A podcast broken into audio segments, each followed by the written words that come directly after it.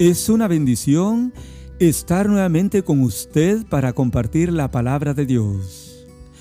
Una de las historias más conocidas en el mundo es la historia del diluvio sobre la tierra.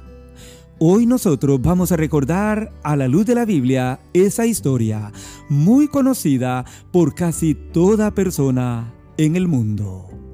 Así que estemos juntos por un momento y veamos el tema ¿Por qué Dios envió el diluvio? Génesis capítulo 6 versículo 5 en adelante nos narra con mucho detalle esta historia que sucedió hace miles de años, pero que tiene un mensaje para todos nosotros hoy. En primer lugar, veamos cuáles fueron las causas del diluvio. Versículos 5 al 7 de Génesis 6 dice la Biblia, y vio Jehová que la maldad de los hombres era mucha en la tierra, y que todo designio de los pensamientos del corazón de ellos era de continuo solamente el mal.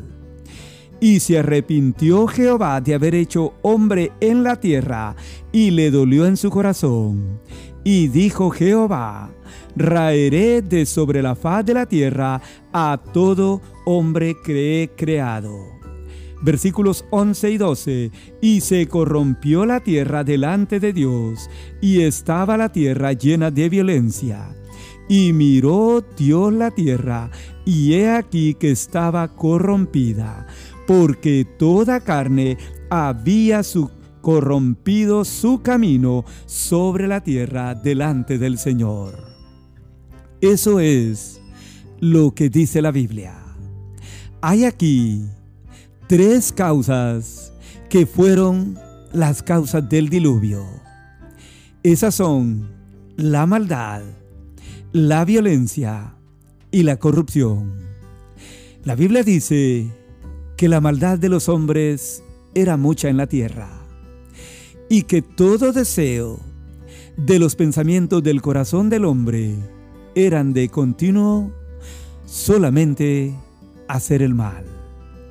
La Biblia dice también que la tierra estaba llena de violencia. Usted sabe que la violencia es la fuerza física ejercida para poder lograr algo había violencia en todo lugar de aquel tiempo. Pero además corrupción. La Biblia dice, y miró Dios la tierra, y he aquí que estaba corrompida. Y el versículo 11 vuelve a repetir, y se corrompió la tierra delante de Dios. Usted puede notar que estas tres palabras abundaban en este tiempo. En realidad, la maldad era mucha. La violencia también estaba llena la tierra en aquel tiempo. Pero también toda persona había corrompido su camino delante de Dios. Y es interesante notar, amigo oyente, que la Biblia usa tres expresiones aquí ante todo esto. Y vio Jehová, y miró Dios la tierra, y se corrompió la tierra delante de Dios. Estas tres expresiones, amigo oyente, nos dan a entender que todas las cosas malas que el hombre hace aquí en la tierra están ante los ojos de Dios. Él las ve, Él las mira, Él está atento a todo lo que el hombre hace. Y yo creo, amigo oyente, que no hay nada diferente con respecto al mundo que nosotros estamos viviendo hoy. La maldad es mucha en la tierra. La tierra sigue llena de violencia y toda persona ha corrompido su camino delante de Dios. ¿Cuál fue la reacción del Señor aquel día ante toda esta maldad. La Biblia dice que el Señor se arrepiente, o sea, le pesa haber hecho hombre en la tierra. Le dolió en su corazón, o sea, sintió tristeza por todo lo que estaba viendo. Y esto lo lleva a Dios a tomar una decisión. Versículos 6 y 7 dice la Biblia que Dios toma la decisión de eliminar por completo a todo ser viviente. Y es interesante que hasta los animales, la bestia, el reptil y las aves del cielo, pagaron la maldad del hombre de aquel tiempo. Mateo 24, 37 al 39 dice la Biblia que la gente en ese tiempo estaba comiendo, bebiendo y dándose en casamiento. O sea, bien ocupadas en los placeres de esta vida, de este mundo. Y nada difiere de lo que pasa hoy. La gente sigue bien ocupada o entretenida en sus placeres carnales pero que Dios, con mucha atención, está viendo o mirando toda la maldad del hombre aquí en la tierra. En segundo lugar, en estos versículos encontramos que una persona halló gracia delante de Dios en medio del diluvio que estaba por venir. Versículos 8 al 10, la Biblia dice, que Noé halló gracia ante los ojos de Jehová. Que Noé era un varón justo, un varón perfecto en todas sus generaciones y alguien que caminó con Dios cada día. Así dice la Biblia de este personaje. Muy interesante, porque en todas las edades, a pesar de toda la maldad, Siempre hay en el mundo alguien que guarda su vida con temor a Dios. Y en esta ocasión este fue Noé. Su nombre significa consuelo, descanso o alivio. Su padre se llamaba Lamec, su abuelo Matusalén y su bisabuelo se llamó Enoch, aquel hombre que caminó con Dios cada día de su vida y que un día desapareció porque Dios se lo llevó al cielo sin haber visto la muerte. Noé tenía tres hijos, Zen, Cam y Jafet. Su carácter, un carácter muy envidiable. La Biblia dice que Noé era un varón justo, un varón perfecto, o sea, correcto en sus generaciones y alguien que caminó con Dios cada día de su vida. Debido a eso, el capítulo 7, versículo 1 dice que Dios vio delante de él justo a Noé en esa generación. En otras palabras, Noé agradó a Dios en medio de un mundo que no lo hacía. Él fue fiel al Señor todo tiempo de su vida. Y Dios espera hermano y hermana, que nosotros también procuremos tener ese carácter en nuestra vida, que procuremos ser justos, perfectos, o sea, rectos delante de Él, y personas que caminemos con el Señor cada día de nuestra vida en este mundo que es muy malo y muy perverso y lleno de violencia. Dios en vista de eso, le hace saber a Noé el plan que va a llevar a cabo, la decisión que ha tomado. Pero le pide a Noé que haga un arca de madera en donde se van a salvar todo aquel que entre. También, él le hizo saber que iba a venir un plan y que iba a tener un gran alcance le establece su pacto que haría con él, le pide que tome alimento para sustentar a todo ser que iba a vivir. Y luego, la Biblia dice que Noé hizo conforme a todo lo que Dios le mandó. Total obediencia. En último lugar, encontramos la realidad del diluvio. Dios tomó una decisión debido a la maldad violencia y corrupción. Él se lo anunció a Noé su siervo, al decirle en Génesis 6:13 que había decidido el fin de todo ser.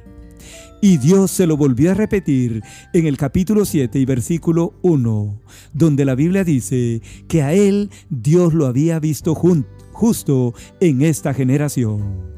Dios pues le avisó a Noé y Noé, con fe, cuando fue advertido, dice la Biblia en Hebreos 11, que con temor preparó el arca, predicó por años, pero nunca escucharon su mensaje. Al contrario, se burlaron de él cada día hasta que vino el diluvio. Y luego, en el capítulo 7, pues, eh, la Biblia nos narra la seriedad del diluvio. Eh, en el capítulo 6 y versículo 17, la Biblia dice que Dios dijo, He aquí yo traigo un diluvio de aguas sobre la tierra para destruir toda carne en que haya espíritu de vida bajo el cielo. Todo lo que hay en la tierra morirá, dijo el Señor. Y el capítulo 7 nos habla muy claro de la seriedad que fue el diluvio, amable oyente. Dios pues fue bien claro al decir en el capítulo 7, versículo 4, que pasados siete días él iba a hacer llover 40 días y 40 noches sobre la tierra. Imagínese usted, con un día entero que llueve en nuestro país o en nuestra ciudad, nosotros nos afligimos. Pero Dios aquel día cumplió su palabra. La Biblia dice que vinieron las aguas del diluvio y usted lo puede notar en los versículos 10 al 12, donde dice la Biblia que después de siete días Dios envió el diluvio sobre la tierra que aquel día fueron rotas todas las fuentes del grande abismo y las cataratas de los cielos fueron abiertas y hubo lluvia sobre la tierra cuarenta días y cuarenta noches. Oiga usted, la Biblia dice, las fuentes y las cataratas de los cielos fueron rotas y abiertas. Así que imagínese usted la gran cantidad de agua que cayó del cielo aquel día por 40 días y 40 noches. Y nadie ya pudo salvarse. ¿Sabe por qué? Porque la Biblia dice en el versículo 16 del capítulo 7 que Jehová cerró la puerta del arca. Y déjeme decirle, cuando Dios cierra la puerta, ya nadie puede abrir.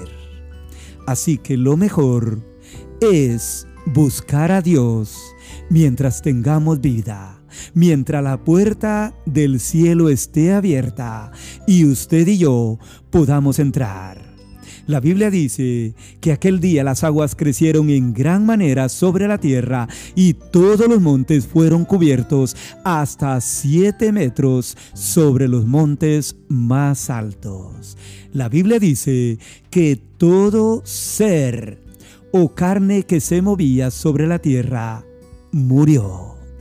Y el versículo 24 nos termina concluyendo al decir que las aguas prevalecieron sobre la tierra por 150 días, o sea, cinco meses para ser exactos. Así es el Señor, amigo oyente. En conclusión, Dios es un Dios muy serio. Y cuando dice algo, Él lo cumple. Perdone usted, pero considero que Dios ha permitido toda esta pandemia y todo lo que está pasando en todo el mundo para detener toda la maldad, toda la violencia y toda la corrupción que se ha extendido sobre toda la tierra. Déjeme decirle, así como Él juzgó un día el diluvio, o la tierra con el diluvio, de nuevo la Biblia dice en segunda de Pedro que Dios juzgará un día al hombre, pero a través de fuego. Yo le pregunto, ¿qué hará usted, amable oyente? ¿Va a atender la voz de Dios o va a ignorar sus palabras?